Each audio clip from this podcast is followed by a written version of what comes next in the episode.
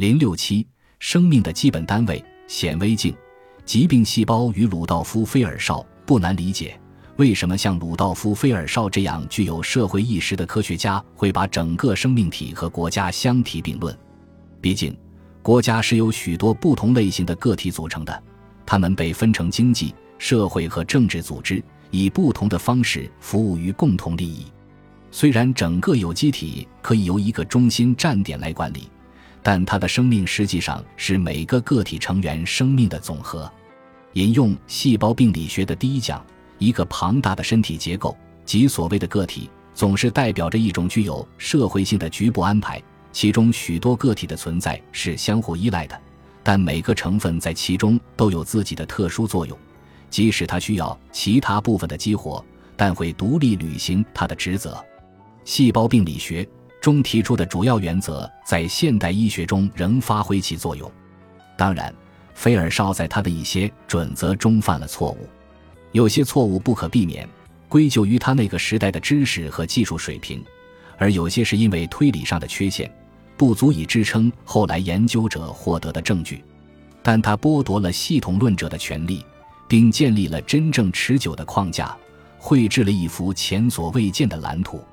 它的建立依托的是科学方法的坚实基础。鲁道夫·菲尔绍在波美拉尼亚出生两个月后，法国鲁昂诞生了一名婴儿。他注定要书写一部惊世之作，像《细胞病理学》一样为现代思想提供导航。在菲尔绍的书出版的前一年，这位法国人的书出现在巴黎经销商的书架上。这是一本叫《包法利夫人》的讽刺小说。他的作者古斯塔夫·福楼拜和其出版商曾因伤风败俗之名而遭到了正式起诉，他们侥幸胜利。当时这部作品早些时候已经在《巴黎评论》上连载。在那时，沮丧而悲观的福楼拜曾写信给一位朋友：“这本书更多的体现了我的耐心，而不是天才；更体现了我的劳作，而非才华。”如果有人询问鲁道夫·菲尔绍关于细胞病理学的写作，他也会这样说，尽管原因不同。福楼拜这样说是发自内心的，而菲尔绍在当时已经知道需要掩饰他固有的不谦逊，所以他会否认这些。即便读者早已看出，他不仅具有耐心和劳作，他所具备的天才和才华在这两部杰作中处处彰显。菲尔绍拥有这些丰富的品质，他尽其所用，并不将其局限于科学研究领域。他认为社会组织的基本单位是相互依存的，这一信念延伸到了政治领域。回到柏林后，他也重新感受到了内心的自由主义良知在不断轰鸣。在他的晚年，他将成为著名的德国医学教皇，但他不同于传统教皇，因为他致力于英国诗人的主张，即对人类的正确研究是人本身。人文主义这个词有如此多令人困惑的含义，特别是在二十世纪末的美国。而鲁道夫·菲尔绍思路清晰地对它重新定义。他认为，人文主义是自文艺复兴以来发展起来的，以便更好地洞察科学、科学知识的多样性，以及有思想的人类个体与不断变化的世界的各种关系。这样的定义涵盖了细胞、精神和社会地位，它包括每个器官的健康。整个人的健康以及社会的健康，我们不仅要用显微镜来观察人体，而且要用宏观的视角来研究人类，探知人性的普世面。为此，费尔绍有必要重返政坛。一八五九年，费尔绍当选柏林市议会议员，任职期长达四十二年。一八六二年，他当选普鲁士众议员，在那里他成为激进的德国进步党的创始人之一。从1880年到1893年，他担任国会议员。他在市议会的大部分工作涉及公共卫生事务，主要是为了解决当时在医院系统和市政卫生方面存在的可怕问题。大多数柏林人没有室内厕所，也没有中央供水系统。成型的厕所会导向很深的排水沟，通向城市的下水道和污浊的施普雷河深处。一些观察家称。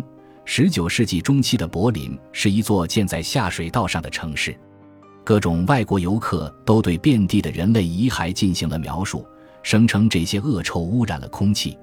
年轻的亨利·亚当斯在那时从波士顿的原始选区来到这里，特别难以忍受这种环境。再后来，他写道：“德国首都肮脏、不文明，很多方面都令人忧心。”这样的状况在每一位认真的德国人看来都是丑闻和烦扰。他们将所有的精力都转向了对他自上而下的改革。市议员鲁道夫·菲尔绍是改革者中最热心，当然也是精力最充沛的人之一。在他的热切推动下，市政当局采纳了他的计划，改善下水道系统，改造效率低下的旧医院组织，并为公立学校设定新的卫生标准。他还负责制定更严格的食品检验方法，并提高护士培训标准。在他为这座城市服务的四十年里，公共卫生的各个领域在他的影响下发生了重大变化。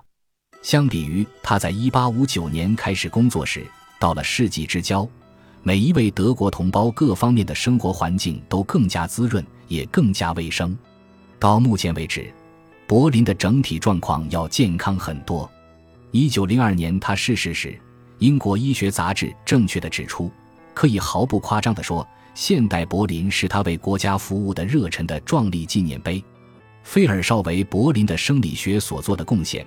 就像克里斯托夫·雷恩为伦敦的解剖学所做的那样，然而在严格的政治问题上，菲尔绍的努力在很大程度上是徒劳的。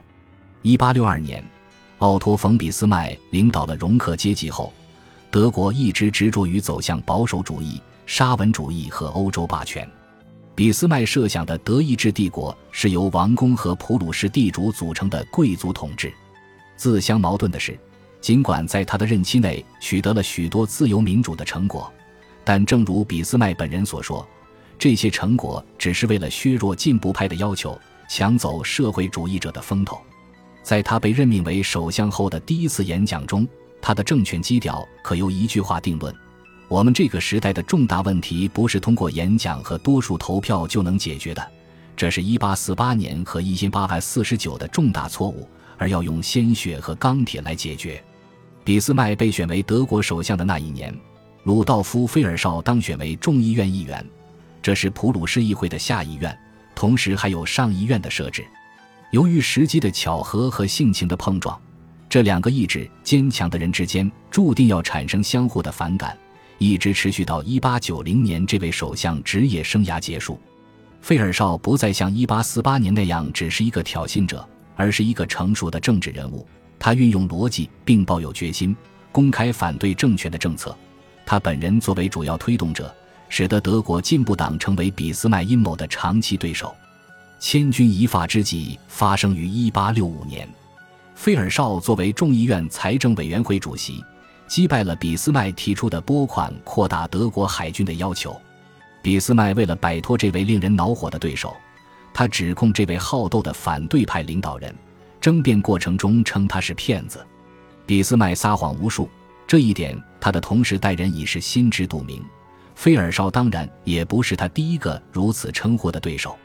尽管如此，这位体格健壮、肌肉发达的容克贵族还是给这位身材瘦小、戴着眼镜的教授送去了一封挑战信，以示决斗之意，并任命战争部长为他的副手。